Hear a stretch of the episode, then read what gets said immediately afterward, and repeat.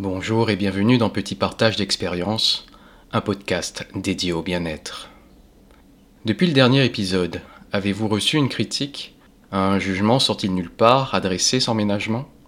Avez-vous répondu à l'émotion en usant de l'EFT Si ce réflexe n'est pas encore ancré, ce n'est pas grave. L'évolution, le développement de soi, n'est pas une course, mais tient plus du marathon. Nous avons tous notre propre chemin, notre propre histoire à écrire, notre propre rythme. Inutile de se mettre la pression, de se sermonner, ou de s'aimer moins si l'on n'avance pas aussi rapidement qu'on le souhaite. Oui, on voudrait tous s'en sortir rapidement comme d'un coup de baguette magique. Parfois, il suffit d'un claquement de doigts, mais plus souvent, cela prend du temps. Un temps nécessaire à l'assimilation, à l'acceptation. Soyez indulgents, indulgentes envers vous, les choses se débloquent à un moment dont la chronologie nous échappe. L'essentiel, c'est que vous êtes en chemin pour avancer et vous aimer. Pour obtenir l'amour de l'autre, on devient un personnage. Consciemment ou non, il est facile pour tout un chacun de se donner une image, de refléter autre chose que soi. Ce qu'on présente à notre entourage n'est pas forcément la personne que l'on croise dans notre miroir. Moi le premier, à une époque. Les raisons sont aussi multiples qu'il y a d'individus, car nous sommes tous différents. Et heureusement, sinon ce serait monotone, monochrome.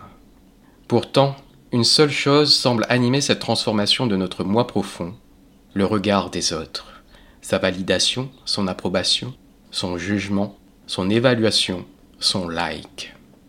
Vouloir plaire est naturel. Personne n'a envie qu'on le déteste à brûle pourpoint, de provoquer un torrent de haine à son encontre dès la première seconde. Quoique peut-être certains méchants récits imaginaires ou une poignée d'êtres humains. Cela étant, cette quête d'amour et d'acceptation nous conduit la plupart du temps à rogner une grande partie de la personne que l'on est en réalité et que l'on oublie que l'on est ou que l'on ne soupçonne pas d'être, tant on l'a modelé pour plaire au plus grand nombre ou à ceux qui comptent.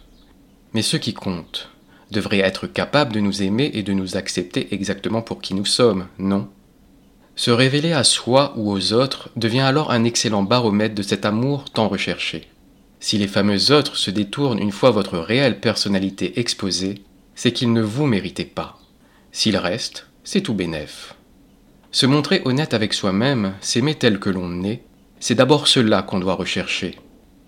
On dit qu'il est primordial de s'aimer soi-même avant de pouvoir aimer les autres. Ce n'est pas faux. Et pour cela, l'estime de soi est nécessaire.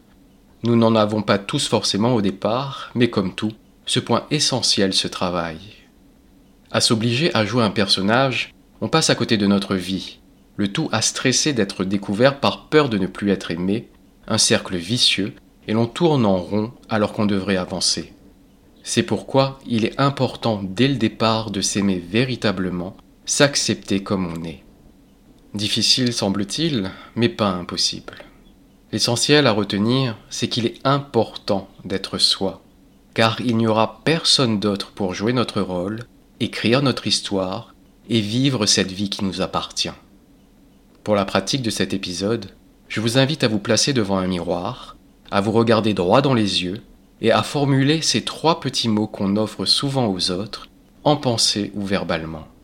Regardez-vous et dites-vous ⁇ Je t'aime ⁇ Si cet exercice est difficile, le deuxième thème de ce podcast vous permettra peut-être, et je l'espère de tout cœur, à franchir le pas. Merci d'essayer, merci d'être là, merci d'être vous. Je vous dis à bientôt pour un prochain petit partage d'expérience.